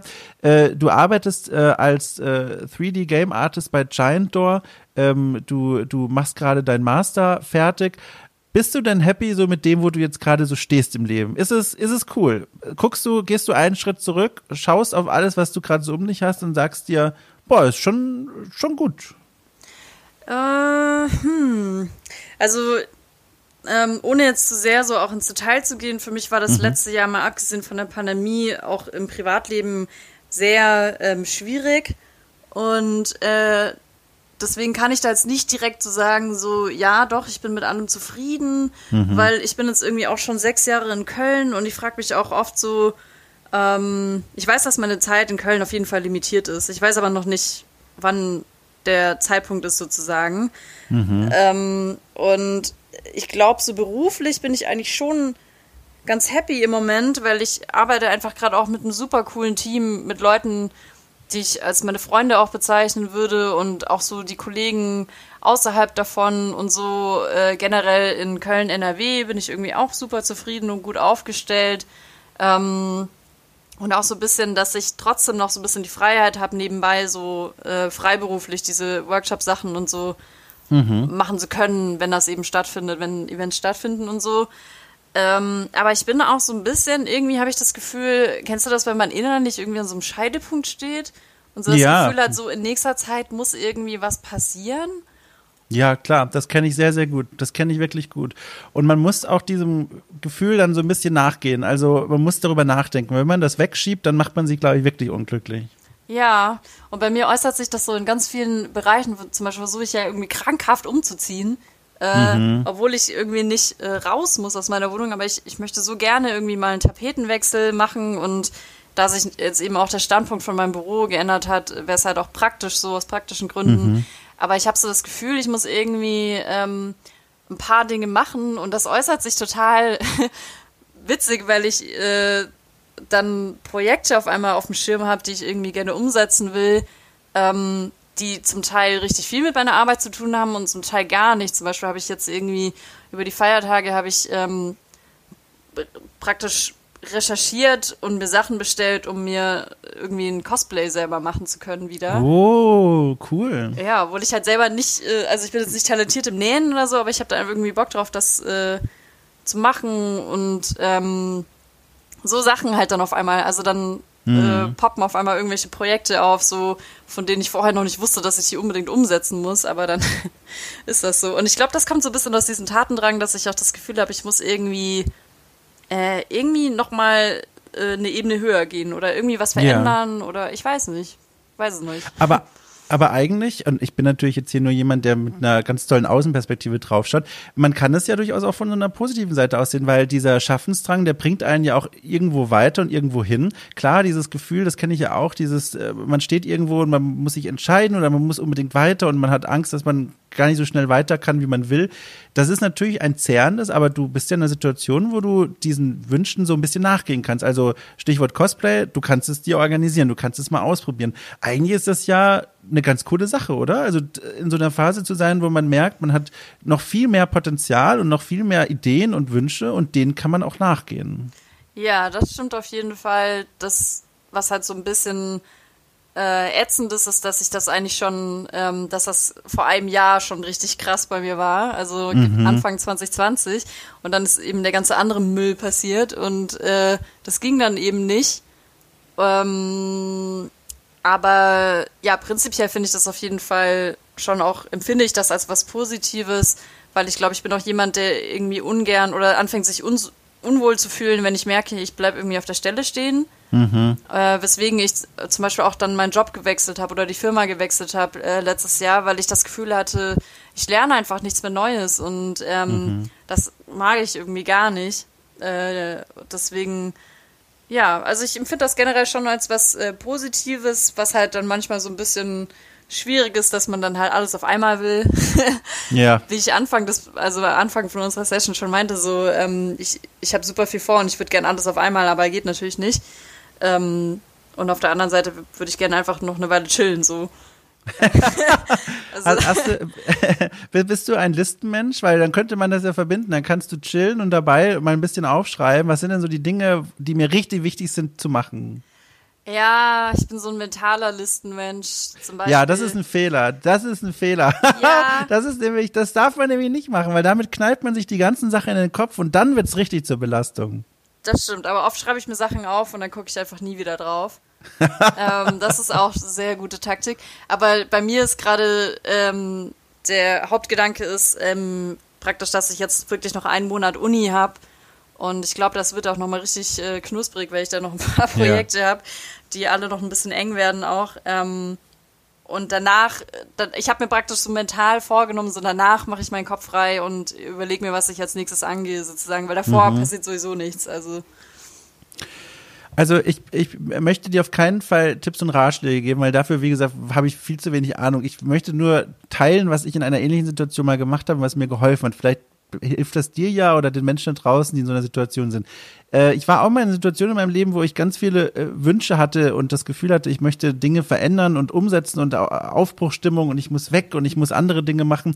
Es ging aber aus verschiedenen Gründen nicht und ich wusste, ich muss jetzt noch eine Weile dort bleiben und machen, was ich gerade mache. Äh, das ist schon einige Zeit her ähm, aber dieses Gefühl, das du beschrieben hast, das hatte ich trotzdem. So dieses Gefühl, man wird so am Bauchnabel weggezogen, obwohl man eigentlich noch gar nicht kann. Aber das ist so ein ganz unangenehmes Gefühl. Was ich dann gemacht habe, war, ähm, und es hat für mich gut funktioniert, ich habe mir all diese Wünsche und die Ideen und Projekte und so weiter ähm, aufgeschrieben, handschriftlich, und habe mir dann, also wenn ich so drüber spreche, merke ich erstmal, wie absurd das eigentlich klingt, habe mir dann einen Bilderrahmen gekauft und habe diese Wünsche und Ideen und so weiter eingerahmt und mir dann irgendwo in die Wohnung gehängt. Und das habe ich nur gemacht, weil zum einen das mir vor Augen geführt hat, okay, es ist, ich habe mir die Gedanken bereits gemacht, ich weiß genau, was ich möchte. Und zum anderen, dieses Einrahmen hat auch so ein bisschen daran verhindert, dass ich so diese Unstetigkeit da reingebracht habe. Also so dieses, dass ich mir dann irgendwie am nächsten Morgen aufgewacht bin und mir gedacht habe, so, oh nee, vielleicht ist es doch nicht das Richtige und jetzt muss ich nochmal drüber nachdenken. Das hat das so ein bisschen in Stein gemeißelt und so wie so ein Speicherpunkt das erstmal so festgehalten, diese Momentaufnahme. Und dann hatte ich nach dieser Phase, in der ich dann mich frei bewegen konnte, äh, dann konnte ich diesen Bilderrahmen in die Hand nehmen und überlegen, was ist denn davon jetzt noch aktuell? Wie denke ich denn da jetzt drüber? Also es ist wie so ein, wie so ein Speicherpunkt, den man sich selbst setzt. Und so hat sich das angefühlt und das war ein sehr, sehr befreiendes Gefühl. Das ist auf jeden Fall ein guter Tipp. Ähm, während du das erzählt hast, ist mir allerdings auch eingefallen, dass ich das schon mal angefangen habe, was ähnlich ist. Oh. Und zwar, aber der Fehler ist, dass ich mir das, glaube ich, immer wirklich äh, digital aufschreibe, also dann irgendwie in äh, Word oder so. Ja. Ähm, und ich, ich habe so einen Screenshot auf meinem Desktop, der liegt da schon super lange. Und das ist ein Screenshot von einer To-Do-Liste. Und ähm, das, das Ironische ist, dass ich wirklich, die Liste heißt Epic To-Do List of Stuff I Always Want to Do, in Anführungsstrichen When There is Time und dann äh, drunter noch And Then Forget All About It. Und ich habe diese scheiß Liste nie wieder aufgemacht. Und ich habe die, glaube ich, 2017 oder so angesetzt und ich sehe, die, da sind äh, auf dem Screenshot die ersten drei Punkte drauf. Und das erste ist Update Portfolio und das zweite Cleanout External HDD und da wird mir schon, da, da mache ich schon direkt wieder zu irgendwie. Also ja, ja. Das, sind, das, ja. ja, ich glaube, die Kunst ist, sich da auch irgendwie so Projekte zu setzen oder so. Ich, man, man darf da nicht draufschreiben, äh, mach dein scheiß Portfolio endlich neu, sondern ähm, mach Sektion A und B von deinem Portfolio irgendwie. Fang damit an oder setz die und die Webseite auf oder so, weil man darf das nicht zu grob fassen. Man muss sich da, glaube ich, so äh, Unterziele irgendwie setzen.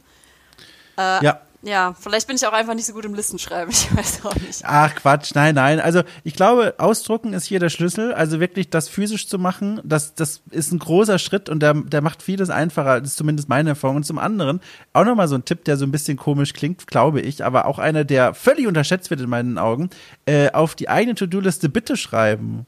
Äh, oh. Äh, also stell dir vor, du formulierst, das ist wie so eine Arbeitsanweisung an Kolleginnen und Kollegen. Da schreibst du ja auch, also weiß ich nicht, also ich schreibe da nicht hin, äh, mach mal, äh, aktualisiere mein Portfolio, sondern ich schreibe, könntest du mal bitte dein Portfolio aktualisieren. Das ist das Mindeste. Und das ist, finde ich, was, was man völlig unterschätzt, dass man auf den eigenen To-Do-Listen zu sich selber immer so ein Arsch ist, so ein fordernder Arsch ohne Empathie. Da steht ja wirklich nur die Anforderungen drauf, ohne irgendwas. Und warum schreibt man sich dann nicht mal bitte drauf oder so? Und das ist was, was völlig unterschätzt wird. Und ich glaube, das ist fürs Hirn ein Unterschied. Okay, das ist ein interessanter Gedanke. Aber ja, wenn du es so aussprichst, man ist sich selber, glaube ich, immer so der ätzendste Chef auch irgendwie. Ein riesen A. Stell dir mal vor, du kriegst das von deinem Chef einfach nur so eine, oh Gott, ich weiß nicht, ob dein Chef dir solche Listen schickt. Ich weiß es nicht. Es ist einfach nur ins Blaue hinein. Aber wenn da einfach nur so die To-Dos draufstehen, denkt man sich da auch, ja, danke. So, also was soll das denn? Ich glaube, ich bin auch in einer Position, in der ich äh, mit meinem Chef oder meinen Kollegen dann auch sagen könnte, so, kannst du mal ja. bitte sagen. Und das musst du zu dir selber auch sagen, glaube ich. Das ist auch ein guter Gedanke, ja. Schön. Ich glaube, ich, wir nehmen den Gedanken mit raus äh, aus diesem Überlängen-Podcast, der mir aber sehr gut gefallen hat. Ich fand es sehr schön, mit dir zu sprechen. Es ist mir schon mal bei einem anderen Nachgespräch, in einem anderen Podcast aufgefallen, die Zeit fliegt einfach, wenn man mit dir spricht. Oh. Ich habe nicht auf die Uhr geguckt, aber es flog. Es flog dahin. Es ist eine der längeren Ausgaben jetzt geworden. Und das nicht ohne Grund, sage ich nur. Ja, ich habe mich auch zwischendrin mal gefragt, ob du die Milchdiskussion am Anfang drin lässt dann oder. ja klar, also Moment, das weiß ich jetzt nicht. Äh, ich glaube aber schon, spätestens jetzt muss sie drin bleiben. Das kannst du frei entscheiden. ja, jetzt nicht mehr. Jetzt hast du es angesprochen, jetzt fragen sich die Leute natürlich, was ist denn jetzt da passiert? Die bleibt drin. Da stehen wir dazu. Äh, wir haben anfangs über Milch gesprochen und ihr habt mittlerweile ja schon gehört, um was es da genau ging. Sehr gut. Ja, ja, also ich danke dir für deine Zeit äh, zu dieser späten, fast nächtlichen Stunde. Äh, es ist, es, es klingt immer so platt, fürchte ich, und es, wir stehen ja auch anders in Kontakt. Ich könnte es dir auch anders sagen, aber mir ist es ein Bedürfnis zu sagen, dass ich dir für dieses Jahr, egal was die äußeren Umstände zu sagen werden, äh, nur das Beste wünsche, diesen Wünschen und Bestrebungen und Projekten nachgehen zu können. Von, von ganzem Herzen wünsche ich dir das. Vielen Dank. Das freut mich sehr. Und ich wünsche dir auf jeden Fall dasselbe für alles, was du dir vorgenommen hast. Das ist lieb. Und ähm, lieb. ich will mich auch ganz herzlich bedanken. Es war mir wieder ein Fest, mit dir zu sprechen. Das ist immer sehr, sehr angenehm. Ich weiß auch nicht. Und es hat sehr viel Spaß gemacht. Ah, das ist doch schön, das freut mich sehr. Ja, dann würde ich sagen, ich muss mir irgendwann mal ausdenken, wie man diese Gespräche beendet, weil ich dann immer so awkward sage, was ich jetzt auch sagen werde ich begleite dich noch zur Tür. Nee, das habe ich glaube ich noch nie gesagt. Ich habe, ach Gott, ich selbst das kriege ich nicht hin. Also Abmoderation bleibt ein Ding, was ich auch dieses Jahr auf meinen Lernzettel schreiben werde, den ich mir ausdrucke und mit einem großen Bitte versehe. Das war's. Vielen Dank. Ich, ich lege jetzt einfach auf. Ich lege jetzt einfach auf und äh, empfehle dir das gleiche auch. Alles klar. Tschüss. Tschüss.